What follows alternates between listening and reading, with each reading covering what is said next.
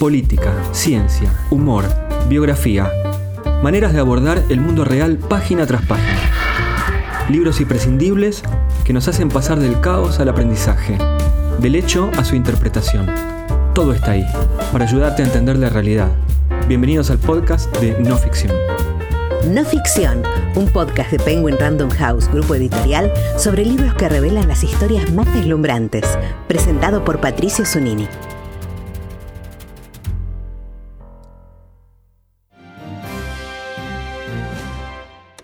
La información es de último momento. El escritor Rodolfo Walsh gravemente herido.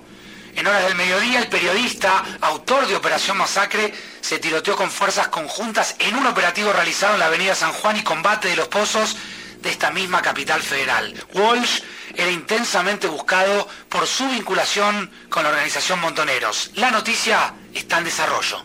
Este noticiero del 25 de marzo de 1977 nunca existió. El operativo que dio muerte a Walsh era clandestino y nunca fue comunicado por la prensa.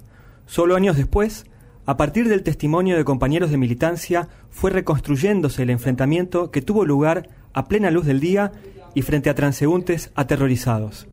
No era inusual toparse con imágenes como esas en tiempos del entonces llamado combate al terrorismo.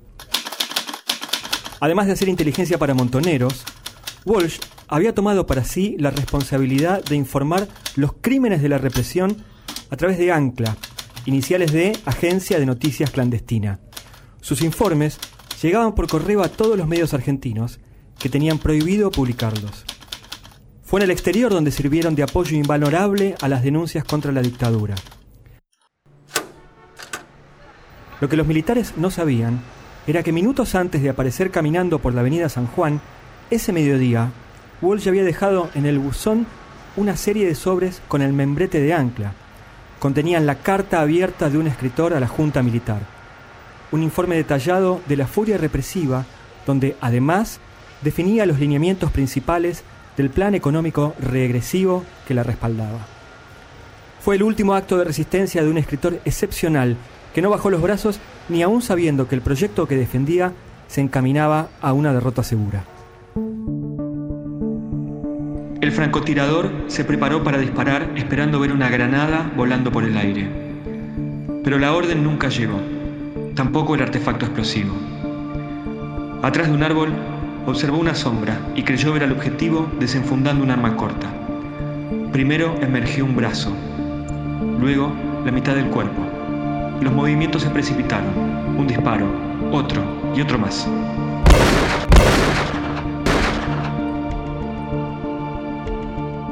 Soy Facundo Pastor, autor de Emboscada, la historia secreta de la desaparición de Rodolfo Walsh y el misterio de sus cuentos inéditos. En su nuevo libro, Facundo reconstruye esa tarde final, así como la cadena de caídas anteriores que llevaron a la cita envenenada en la que Walsh encontró su destino. El libro recorre también las pistas existentes sobre el paradero tanto del cuerpo de Walsh como de los documentos inéditos que los militares requisaron en su casa de San Vicente. Facundo, gracias por el tiempo. Gracias a vos, Patricio. Lo primero para decirte es, siendo un periodista de actualidad, ¿cómo llegaste a Walsh? ¿Cómo, cómo, cómo aparece este libro tan inesperado? Eh, o, por lo pronto no, no te vincularíamos tan de cerca con él. Sí, a ver, es cierto que mis dos libros anteriores no son libros de historia o, que, o, que, remiten a cuestiones históricas, pero sí siempre estuve como muy interesado por, por la historia reciente del país, quizás como un tema más personal o más de formación personal, eh, leyendo, buscando, viendo, eh, leyendo libros, viendo documentales, entrevistando gente. Y la verdad que, que, llego a Walsh eh, no directamente desde Walsh. Por eso yo digo que Emboscada no es una biografía de Walsh. No hubiera hecho una biografía de Walsh, no, no me animaría a hacerla. Sí es un libro que cuenta a Walsh eh, en, su dimensión militante o en el momento final de su militancia. Llego a él porque hace varios años atrás, previo a la pandemia, en una cena con, gente amiga de diversas eh, de diversos ámbitos, había una persona que contaba detalles sobre lo que había sido el atentado en coordinación federal, un atentado tremendo que perpetró, llevó adelante, eh, según la historia eh, oficial, Montoneros. Y a mí me pareció increíble que haya poco registro periodístico del hecho. Empecé a tomar contacto con, el hecho y, a darme cuenta que había poco investigado del hecho y que todos los caminos conducían a un personaje cuyo nombre es José María Salgado, alias Pepe Salgado. Me llamó la atención la idea de un chico joven, formado, de 22 años, de una familia católica, conservadora, estudiante de ingeniería, un chico muy capaz. Y empecé como a fantasear con la idea de profundizar esa historia. Ese es el libro que obviamente nunca hice. Eh, y, y con el tiempo supe que Pepe Salgado era una de las últimas personas con las que Walsh tenía que encontrarse el día que lo, que lo secuestraron, el día justamente de la emboscada, ¿no? Y eso me llamó la atención y desde ahí, sin un destino muy claro del libro, empecé a, a trabajar la idea de, investigar un poco más y bueno, el mundo de los editores a veces nos ponen en caja y eh, charlando con, con, mi editor, con Genaro, que, que, es un genio, me dijo Walsh. Eh, Walsh, no, no, no, me, asustó ¿no? al principio el, nombre y, la dimensión de, de, lo que significaba Walsh desde el punto de vista periodístico, literario y político. Y yo decía, no, no, no, es, por, es, es otro, no, no, no, es Walsh y bueno, y terminó siendo la historia de una emboscada. Pasaron 45 años de ese día y hay testimonios que hablan por primera vez. Mm. ¿Cómo, ¿Cómo, hiciste para hablar con los familiares, con los conocidos? ¿Cómo fue el trabajo para llegar a ellos? Mira, eh, yo siempre aclaro que, que, no es una biografía de Walsh porque verdaderamente no lo es. Sí, hay ciertos registros de cómo Walsh llega a Montoneros, pero es más que nada un libro de acción. Eh, que, lo pone a Walsh en la acción eh, y que muestra cómo eran esos, esas horas tremendas, fatales, porque fueron fue muy poco tiempo entre, entre la muerte de su hija Vicky y la desaparición de Walsh, fueron meses medio año y ya después vino el verano fatal del 77 y ya después el comienzo del 77 y ya vino el final. Em, y, hubo mucha gente dispuesta a contar algunos detalles, otras no. Eso sí me llamó la atención. No nos olvidemos que Walsh era el ámbito eh, de inteligencia de una organización clandestina, es decir, que era como, yo esto lo trabajo en el libro, era la clandestinidad de la clandestinidad. Eh, y bueno, y tuve la suerte que hay dos o tres personajes centrales que, con los que pude hablar y trabajé mucho y, dialogué mucho, porque también hay veces que hay ganas de contar la época y hay veces que no hay ganas ya más de contar nada, ¿no? Vos sabés que hablas de, hablas de Vicky Walsh mm. y hay un libro de María Moreno. Oración. Exactamente, es hermoso ese libro. Y ella cuenta la escena de Vicky en pijama, tiroteándose mientras se va riendo, que es algo que destaca Walsh. Sí. ¿no? Yo creo que el libro de, de, Moreno es de un valor inigualable porque su, su encuentro periodístico con Patricia Walsh hace que se cambie un poco la versión romántica y más cercana al mito de la idea de Vicky Walsh eh, eh, diciendo una frase que aparentemente nunca la dijo. Y a mí me parece que, que, ese tipo de, registros periodísticos valen la pena eh, en momentos donde, donde todo es muy instantáneo y muy express, ir a cuestionar determinadas, digamos, determinados datos me pareció muy valioso. Cuando digo que, yo no hago una biografía sobre Walsh, lo digo con mucho convencimiento de que, de que Walsh creo que se reiría mucho de, todos sus biógrafos, si es que hay biógrafos. Incluso creo que se, se, reiría mucho de la solemnidad con la que se trata el personaje Walsh. Estoy convencido de eso. ¿Le, le falta a Walsh un Walsh como el que tuvo Vicky? Sí, creo, creo que uno de los motivos por los cuales hice este libro fue porque, como vos lo dijiste, es un libro inesperado. Me parece que también está bueno que aquellos que nacimos en esa época, es decir, que no vivimos esa época, empecemos a tener un registro sobre esa época. Es nuestra mirada, la mirada de, pibes o, pibas que se, por ahí se, se criaron en democracia, se formaron en democracia y tienen una mirada más distante. Por supuesto que tengo claro que, pueden venir un montón de cuestionamientos. Este no es un libro que, que, intenta eh, ni santificar a Walsh, ni, ni contar su vida, ni siquiera intento, intento en el libro entenderlo, Walsh. O sea, creo que era un militante más de una organización político revolucionaria que cometió, para mi gusto, un montón de errores. digamos, aclaro de por sí que si bien desde esta época, 45 años después, es muy cómodo hacer análisis, requieren de un esfuerzo intelectual muy difícil de llevar adelante para tipos como nosotros, que estamos completamente formados en democracia y, que nos horrorizamos de, hechos de inseguridad, con lo cual es inentendible. Y yo respeto mucho eso de la época. No creo que la época sea de nadie, ni, de unos ni de otros, pero respeto mucho esa, esa mirada, digamos, de la época. Soy muy respetuoso de eso y, y cada vez que hablé con una víctima del terrorismo de Estado, hablamos, tuve todas las miserias periodísticas que uno puede tener en tratar de sacarle la mayor información y el dato y la, obsesión por el dato, cuando terminé con todo eso, me tomé el trabajo de preguntarle cómo crees que, le dé tratamiento a esta información. Eh, porque sé que hay susceptibilidad respecto a cómo se trata la época, porque también sé que hay una intención permanente de hacer otro tipo de proyectos periodísticos, editoriales, que tienen otras intenciones reabrir causas, causas que por ahí están cerradas. Entonces, traté de ser muy minucioso en eso. Ojalá que se haya conseguido, ¿no? Hablas de víctimas, hablas de diferentes personas y en el libro mm. hay un momento en el que hablas de dos personajes que son muy polémicos, que son Lucy y el pelado Diego. Mm. Fueron las personas que estuvieron obligadas a trabajar con Macera. Mm.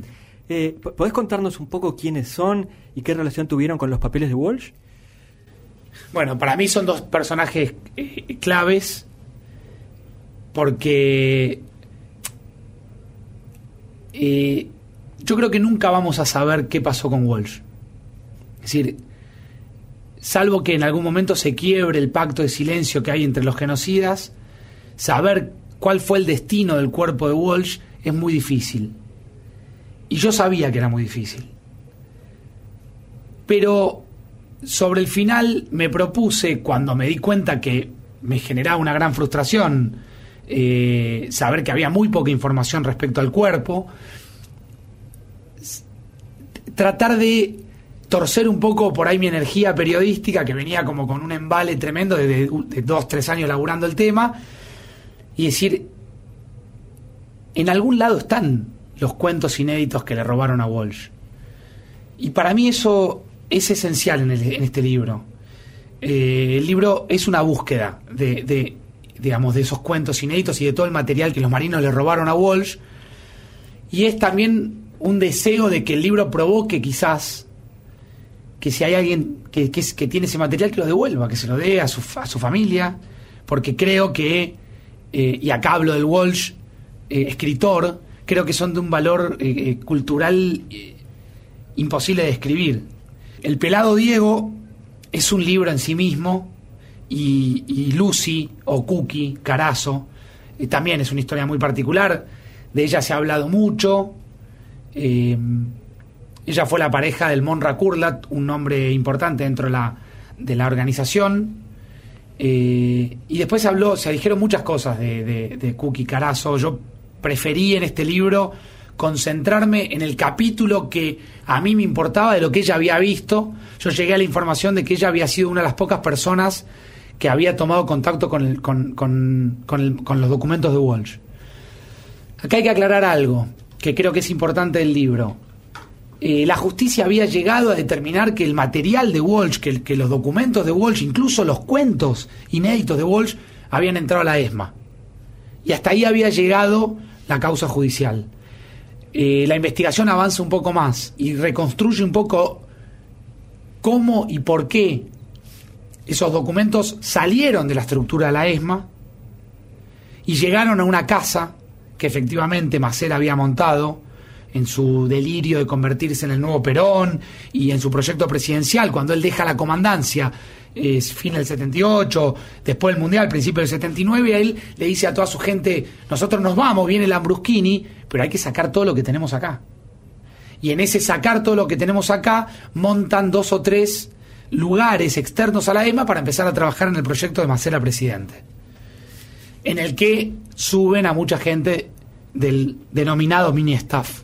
Sobre esto se escribió mucho, yo no voy a abordar este tema, está, está escrito, creo que, insisto, que se siga escribiendo es también un desafío de escribir cosas que ya se escribieron, pero escribirlas desde esta época con una distancia y con una mirada distinta. Eh, hay una casa puntual, que es la casa de Jaramillo y Sapiola, donde va van a parar una serie de, detenidos, desaparecidos, prisioneros, que realizan, empiezan a trabajar, obviamente yo lo considero un trabajo forzado y esclavo, y empiezan a hacer informes para, para Macera. Análisis de, medios, informes sobre cuestiones sindicales, y en esa eh, casa, que yo la llamo la casa de la habitación prohibida, eh, hay una habitación donde se, se, supone que los prisioneros no podían entrar y en un momento determinado, eh, librados de cierta mirada que había de una persona que era un familiar de Radiche, un marino muy cercano a, Macera, se animan a recorrer la casa, dos de ellos, el pelado Diego y Cookie, o Lucy, y llegan a la, casa, a la habitación prohibida la abren, la recorren, se encuentran con un montón de elementos que eran bienes que le habían robado los desaparecidos. Y ahí dan con unas cajas. Bajan las cajas de un armario, la ponen en el piso. Las cajas tienen unas iniciales que es RW, remiten lógicamente a Walsh. Abren la caja, miran, se topan con manuscritos, reconocen cosas que ven manuscritos que ya habían visto un montón de detenidos dentro de la ESMA, porque el material de Walsh se vio dentro de la ESMA en diferentes lugares. Pecera, en el sótano, un testigo dice que los tuvo, el propio Martín Gras, que es un detenido digamos, desaparecido, lee parte del cuento Juan se iba por el río, lo, memoriza, luego cuando es liberado y se va al exilio, se junta con Lilia Ferreira, la, mujer, la, la compañera de Walsh, y los dos repiten parte del libro y se dan cuenta que están hablando, eh, parte del cuento y se, dan cuenta que están hablando del mismo cuento. Es una manera de, de, eternizar la literatura de Walsh. Y volviendo a la casa, de la, casa de la calle de Jaramillo y Sapiola, ellos tienen muy poco tiempo, ven el material y se asustan y abandonan la, lo que yo llamo la habitación prohibida. Y bueno, esas fueron dos personas que para mí eran claves en la historia. Eh, el pelado Diego está muerto, murió hace ya muchos años, pero Lucy no está muerta. Lucy vive, tiene casi 82 años, vive en, en Lima, en Perú. Yo la encontré, charlé con ella durante muchas entrevistas, le expliqué la importancia de que ella cuente, al principio hubo cierta resistencia, y después con el tiempo hubo como un compromiso de decir, bueno, yo te voy a contar lo que vi. Y bueno, y eso está volcado un poco en el libro, que vio cómo se topó con los documentos de Walsh y sobre todo qué pasó con esos documentos y dónde posiblemente estén. La letalidad continúa. la cuarentena va a seguir por mucho tiempo. Corona. La preocupación por el tema de las camas. Quedarnos adentro. Es difícil trabajar en casa con un, con un niño. Cada persona en la calle es un riesgo. Día 35. Achatar la curva. El país paralizado. 80 días que no la pongo. El virus existe, la pandemia no. Sabemos también de las broncas. Cubrirse la cara. Te saco un cachito de la parte de la investigación y te llevo a la primera oración del libro. Mm. Vos ahí hablás sobre eh, la pandemia de alguna forma estabas encerrado en el, en el espacio, pero no en el tiempo, te fuiste 45 años para atrás. ¿Qué pasó? ¿Cómo, fue ¿Cómo es hacer una investigación en plena pandemia? Creo que la pandemia, esa cuestión media apocalíptica que tuvo la pandemia, que todos la atravesamos, esa, esa cosa media de ficción, de salir a la calle y, no- y no, no- que no había nadie, y retenes policiales. A mí me tocó salir siempre porque laburo en el noticiero y, y- y en la radio y voy y vengo, pero vi, vi, vi por primera vez un Buenos Aires más parecido. Yo le decía mucho a mi hijo, esto es Westergel, el Eternauta y la lluvia verde. Y afuera mirar y nada. Yo noté que hizo en mucha gente muchísimo daño, pero también esa cercanía con, con la incertidumbre del, del no sabemos qué va a pasar, en, en la investigación sirvió para que mucha gente me diga, bueno, te, lo cuento. Y fueron como largas horas de conversación, algún Zoom, que yo los trataba de evitar, los Zoom, casi te diría por, por formato, me parecía como que, que no, no, no, no tenían que ver con este, con este pulso de investigación el Zoom. Venía todo el día a hacer Zoom en la tele y buscaba como otras charlas más tranquilas y casi te diría que salvo eh, algunas escapadas que me pude hacer y algunas primeras entrevistas que hice, fue todo, fue todo por, por teléfono. En esos meses, Montoneros había resuelto el traslado al exterior de los jefes, pero también era necesaria la reubicación de los cuadros que estaban en peligro, los jefes de los frentes de masas y algunas figuras históricas. Por eso, Walsh sostenía que la preservación de las fuerzas populares era fundamental para esperar una nueva posibilidad de apostar al poder. Con este fin, la organización debía comprometerse a aportar viviendas seguras, documentación confiable y trabajos que sirvieran como fachada para que los cuadros que estaban marcados pudieran iniciar una nueva vida. Todo eso significaba un gasto importante que la conducción no estaba dispuesta a afrontar. Con su experiencia en la noticia policial y su pasión personal por el tema, Facundo Pastor ha realizado una tarea de sabueso, cruzando testimonios y fuentes, algunos pretéritos y otros conseguidos especialmente para este libro. 45 años después de aquella emboscada, el suspenso no termina. Sin embargo, con su investigación, Pastor ha dado cuerpo a un mandato especial del periodismo, ese que dice ampliaremos.